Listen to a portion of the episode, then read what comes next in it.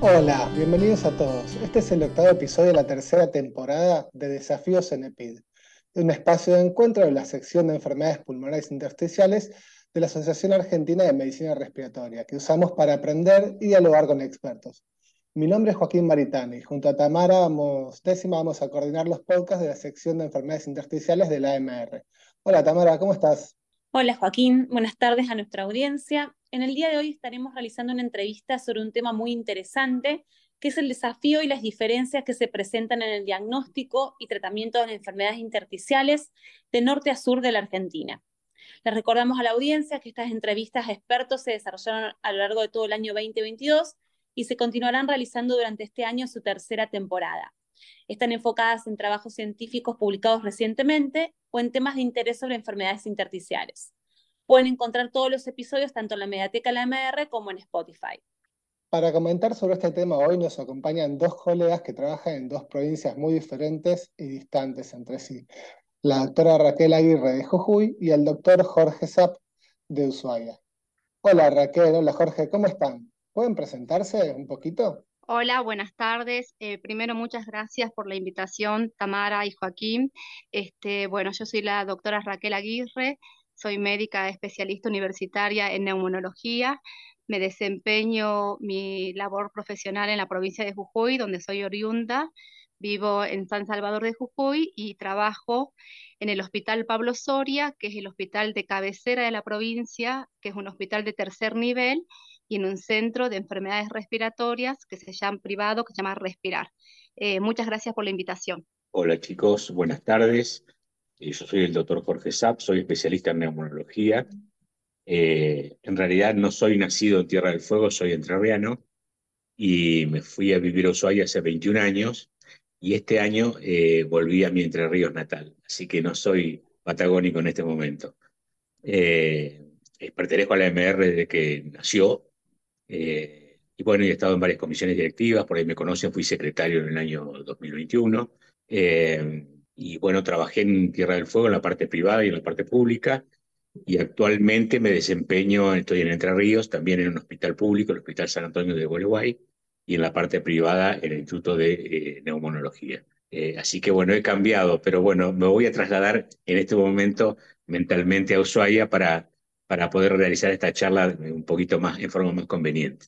Gracias Raquel y Jorge por presentarse y nos va a hacer mucho su experiencia que tienen del lugar, estén ahora físicamente ahí o hayan estado un tiempo suficiente ahí como para comentar. En primer lugar, lo que les quería preguntar es, ¿existen intersticiopatías que sean por ahí más prevalentes o comunes en las regiones en las que trabajan por quizás factores ambientales o ocupacionales? ¿Cuál es la realidad que ustedes viven o han vivido ahí? Eh, sí, Joaquín, existen este, enfermedades más prevalentes. Jujuy tiene, se caracteriza por tener, tiene cuatro regiones, eh, que una es la región de la Puna, otra es la región de la Quebrada, otra es la región del Valle y otra es la región de la Yunga, y de acuerdo a la región que viva cada habitante y que desempeñe su, eh, su función, su trabajo, hay distintas enfermedades más prevalentes. Por ejemplo, en la región de las Puna hay dos, hay, es la región de las minerías. Hay dos mineras, la más antigua, que es la mina Pirquita y la mina Aguilar, donde tenemos muchos trabajadores con neumoconiosis, especialmente de hace muchos años. Este, la mina Pirquita queda enrinconada a 4.000 metros de altura, extrae el estaño y plata, y después está la mina, el Aguilar, que es otra mina que extrae plomo, zinc y plata, y muchos de sus trabajadores, especialmente en la primera etapa de la mina, tienen enfermedades ocupacionales por neumoconiosis, por la extracción y el uso de, no, de, la, de los... Eh, no usaban los equipos de protección personal. Hace unos años, ya con la legislación y, este, y el control laboral, esto ha disminuido. También hay otra realidad, acá en San Salvador, a 15 kilómetros, está una localidad que se llama Palpalá, donde hay una fábrica de acero Zapla que es un complejo siderúrgico que produce acero a partir del mineral del, hierro para la fabricación de tuberías y válvulas, y hay también muchos trabajadores con estas enfermedades de neumoconiosis. Y después tenemos la zona del ramal, donde está la localidad de Ledesma, que está el ingenio de Ledesma, que es una fábrica de azúcar, que tienen muchos de, por enfermedad por la vagosis, este, mm, por el bagazos, eh, neumonías por hipersensibilidad. Bueno, en Tierra del Fuego, eh, en general hemos tenido muchos casos de fibrosis pulmonar idiopática, que es la, la, la más frecuente, y también hemos tenido hace unos años, que fue una lucha personal muy importante porque tuvimos muchos casos de una, de una hilandería, así que bueno, fue, no tenían protección, no usaban protección, tienen, trabaja gran cantidad de gente en, Ushuaia, en la hilandería Fueguina se llama, y bueno, tuvimos muchos casos de, patología intersticial, eh, graves, algunos muy graves, y bueno, tuvimos que hacer, trabajar en, ese aspecto de, de, denuncia y demás, porque bueno, el, los los dueños de la fábrica no, no querían cambiar absolutamente nada y la gente se le seguía enfermando cada vez más. Así que en ese momento tuvimos una gran incidencia de enfermedad intersticial. Eh, le recuerdo con respecto a la, enfermedad por aspiración de polímeros del, nylon, y eso fue, provocó gran cantidad de enfermos en una época bastante compleja. Eh, pero bueno, no, en general es una ciudad que se dedica mucho al turismo y mucho a otras cosas, así que no hay tanta, tanta eh, patología o prevalencia con respecto a una u otra. Pero salvo esa, esa excepción que le estoy contando, el resto es normal con respecto al resto de la Argentina. Excelente, Raquel Jorge, muy interesante.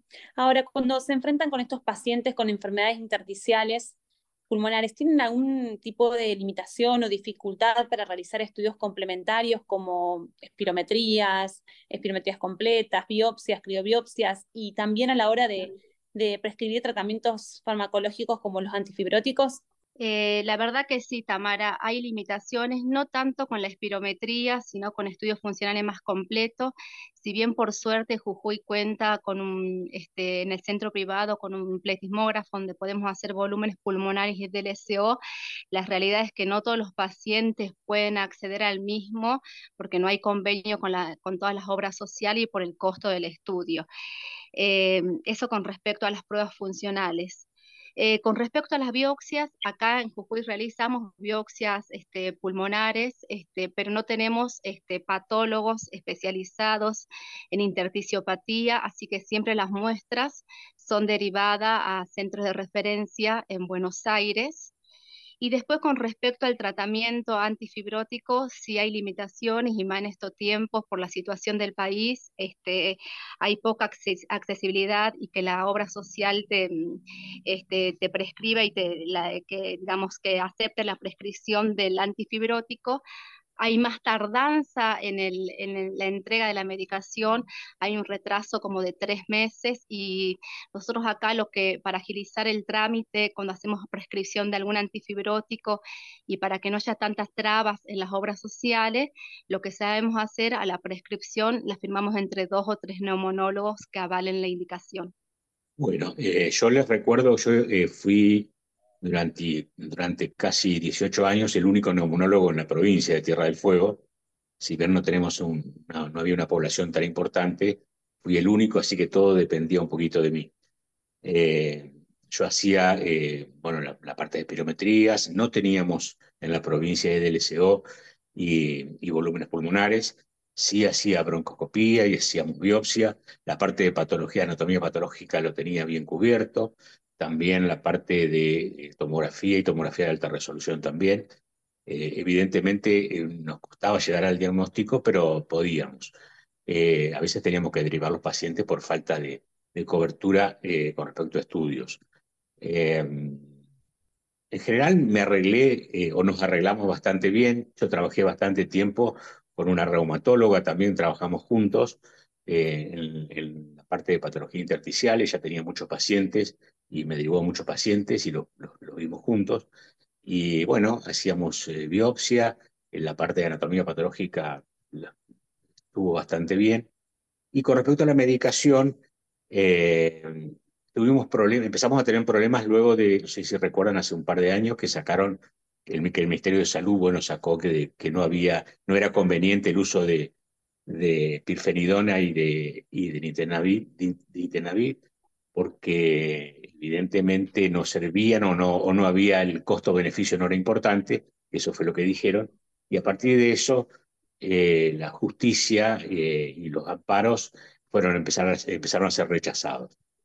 Eh, generalmente siempre cuando se pedía a través de la, a una obra social el tratamiento de, con estos medicamentos, terminaban en un amparo y bueno, ahí vamos a hablar al, juzgado y bueno, tratábamos de sacar los, los, tratamientos lo más pronto posible, pero sí, siempre tuvimos gran dificultad con respecto a eso. Y en los últimos dos o tres años, con este tema que le acabo de referir, eh, mucho más. Bueno, muy, muy interesante porque me parece que ciertas problemáticas que plantean a nivel nacional las vivimos todos, pero por otra parte ciertas vivencias son muy distintas porque al ser por ahí menos neumonólogos para una población más grande, les es más fácil captar problemas que están agrupados, como mencionaban Jorge y Raquel. En línea con eso que comentaba, ¿les parece que hay algún factor cultural o regional que influyan en la educación de los pacientes o cómo se relacionan con ellos en sus entornos? Eh, yo creo que sí, Joaquín. Mira, este, nosotros en Jujuy somos 12, 13 neumonólogos, de los cuales todos estamos en San Salvador de Jujuy. Entonces, especialmente a los pacientes de la Puna, tienen que viajar a, acá a la capital, que más o menos son 100, 150 kilómetros. Y este, mm, porque digamos todos los especialistas estamos acá en la capital. Por una parte, la accesibilidad, digamos, a llegar acá a la ciudad y después también hay muchos factores culturales que tienen que ver con el estilo de vida, con las creencias de los pacientes y que realmente llegan al especialista cuando ya la enfermedad está persistente, con síntomas persistentes y avanzadas. Em, y después está el tema de las redes sociales que buscan información y bueno, es como que todo esto retrasa este, la llegada de los pacientes a los especialistas. Bueno, en Tierra del Fuego no, no, no tenemos mucho de eso, eh, sobre todo en los, últimos 15 años. Eh, si bien hubo una gran migración de, gente de todo el país, de, bueno, de gente de Jujuy, gente de Salta y demás que venía con sus, con sus creencias y demás, llegando a Tierra del Fuego, la gente se acostumbra a mucho a ir eh, a hacerse atender a través de la obra social provincial, que cubre el 50 o más por ciento de, los pacientes y tiene cobertura con esa gente. Y en general van a la consulta siempre. Eh, Tierra del Fuego tiene una población muy joven, no es una población vieja, entonces eh, la gran mayoría tiene menos de 40, 45 años. luego de los 50 empiezan a regresar a sus lugares de origen Así que es una, es una comunidad bastante compleja en ese aspecto. Pero bueno, la gente se atiende y, y, en general, al tener una buena resolución con respecto a mucha patología, eh, como no se puede derivar o hay gran dificultad para derivar, les recuerdo que Tierra del Fuego es una isla y dentro de la isla, para salir de la isla hay que salir en avión. El, el viaje por tierra es muy largo, muy costoso. Estamos a 3.500 kilómetros de Buenos Aires el lugar eh, que uno podría derivar eh, se hace a través de, vía aérea. Así que, bueno, la gente está muy acostumbrada a eso y sabe que, eh, que para salir de la isla tiene que salir por vía aérea y que, bueno, y, la vía aérea recae siempre en, en, Buenos Aires.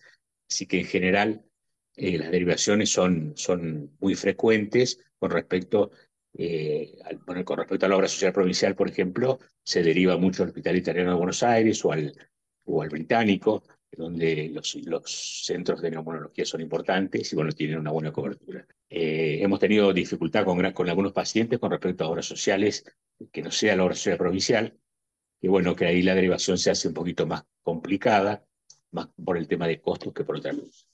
Pero en general, eh, como son gente más joven y, y, una población mucho más joven, en general no tienen problemas con respecto a los, a los problemas culturales, me refiero.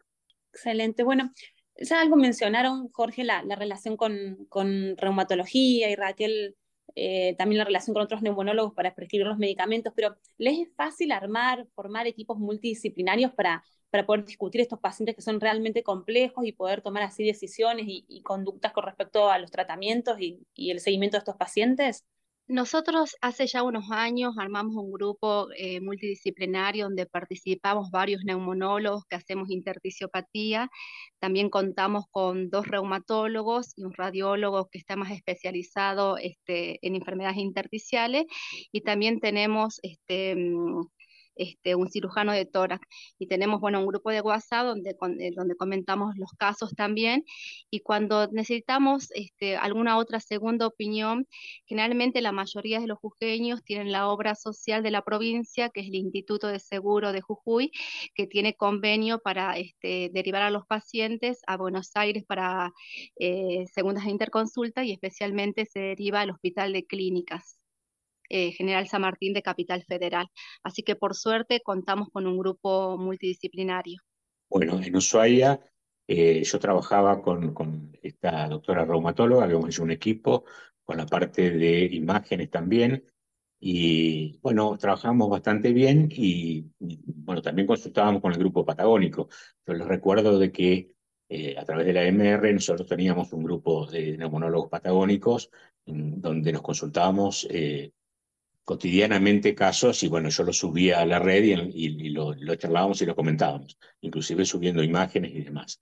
Eh, ese apoyo a nivel grupal para mí fue muy importante porque estaba muy solo profesionalmente y necesitaba apoyo muchas veces de, los colegas. Así que bueno, y como teníamos una muy buena comunicación entre los colegas de toda la Patagonia, eh, aprovechamos esa situación para poder, para poder mejorar la atención de los pacientes. Eh, bueno, cuando se nos complicaba, muchas veces se nos complicó y bueno, había que derivarlo. Pero bueno, Ushuaia tiene una comunicación aérea muy importante. Les recuerdo que tienen, eh, Ushuaia tiene alrededor de 14 vuelos por día o un poquito más en temporada eh, a Buenos Aires, así que eh, eso no, no era tan complejo para, para nosotros. Ahora, el trabajo científico que decíamos con, con los colegas a nivel local y a nivel de la, de la región eh, eso nos simplificaba mucho y nos ayudaba mucho también. Perfecto, Raquel, Jorge, me parece que de vuelta esto es algo que ocurre en capital, norte, sur. El trabajo en equipo para manejar intersticiopatías es fundamental y armarse redes es algo que, bueno, tanto intersticiopatías como cualquier enfermedad pulmonar ayuda. Y en línea de esto, con, como última pregunta de este podcast, antes de cerrar, queríamos ver si podían compartir alguna historia de un paciente que nos permita entender un poco mejor qué desafíos, dificultades, éxitos también hayan tenido al manejar pacientes con EPID en sus regiones. Dale, mira, yo les quiero compartir este, una paciente femenina de 75 años de edad que ella me consulta por primera vez en el 2021 por una tos seca de meses de evolución y una disnea MRC1 también de meses de evolución. No contaba síntomas osteoarticulares, eh, no tenía antecedentes tóxicos, tampoco este, contacto con loros, cata.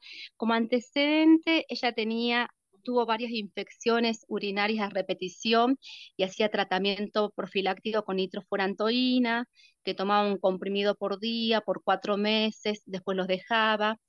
Este, la paciente vive en una finca donde cosechan durazno, no hay, otro, no hay animales, no tiene humedad en la casa, en su domicilio la señora tiene un jacuzzi, pero dice que no lo usa.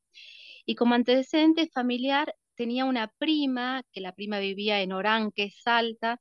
La señora en un, primer, en primer momento refirió que tenía una fibrosis pulmonar la prima, pero no sabía otro antecedentes.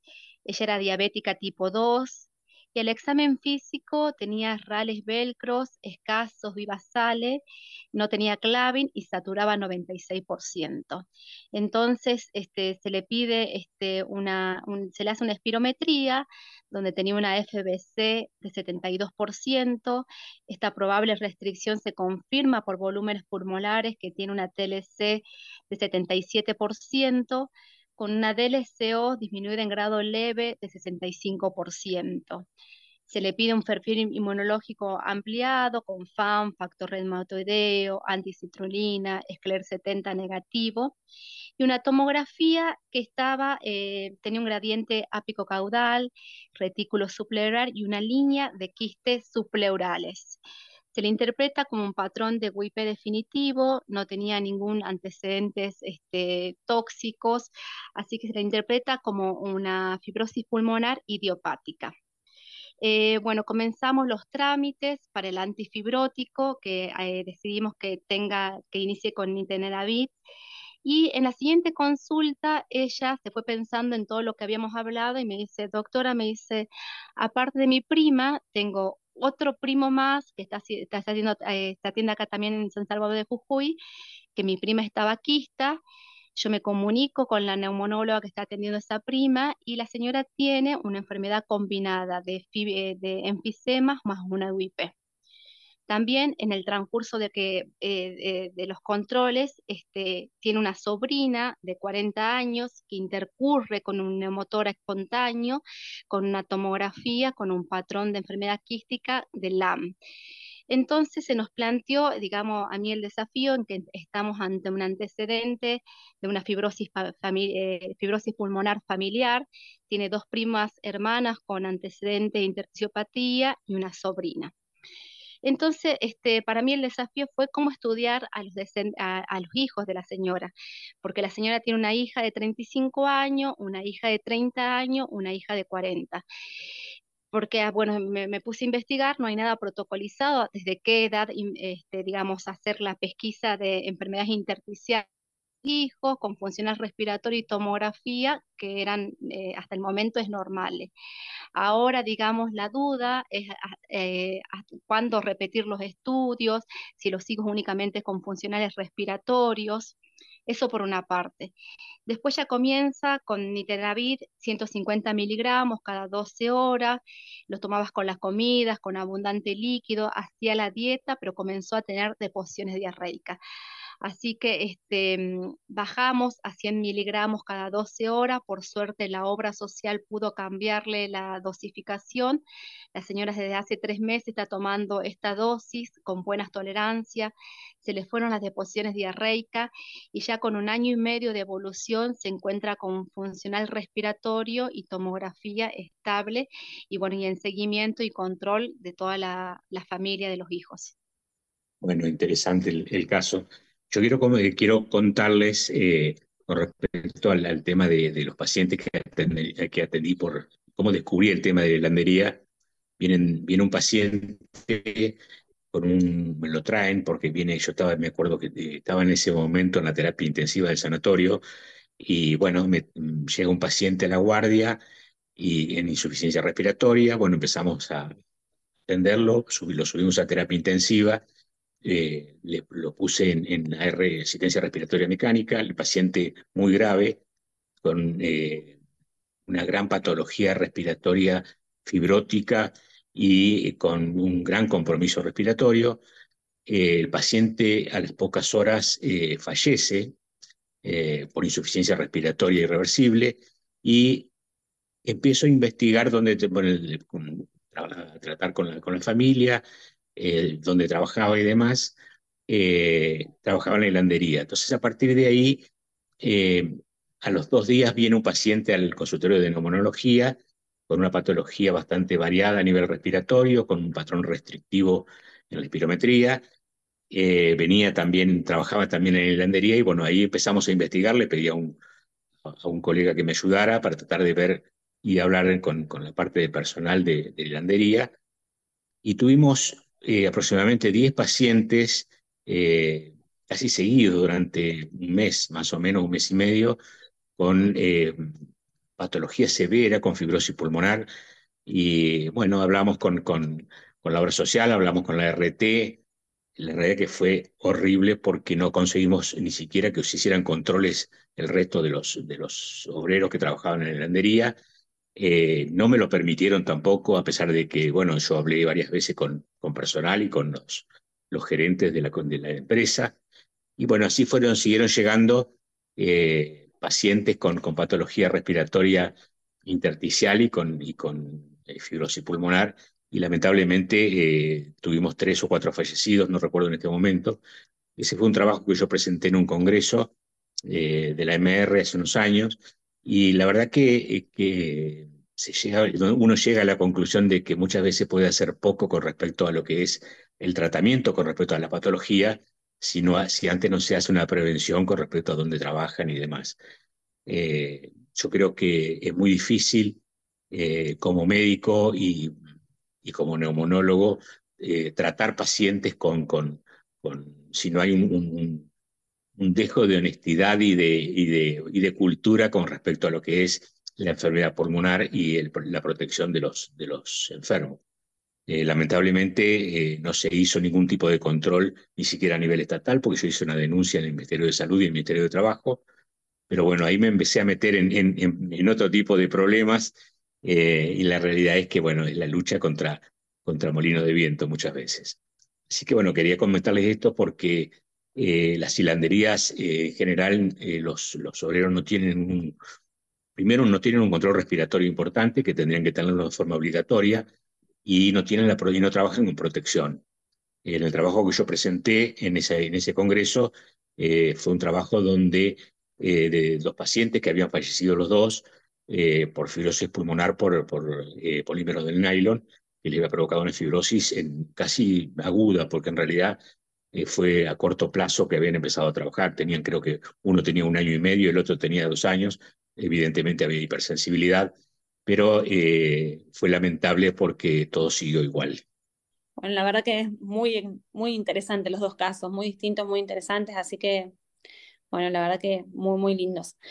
Esta fue la última pregunta, Raquel, Jorge. La verdad que quedamos finalizada la entrevista, le damos las gracias, la verdad que muy claros en sus conceptos, en sus definiciones. Les agradecemos mucho poder haberlos escuchado, que cuenten sus experiencias y seguramente los vamos a molestar en alguna otra oportunidad. Muchas gracias. ¿eh?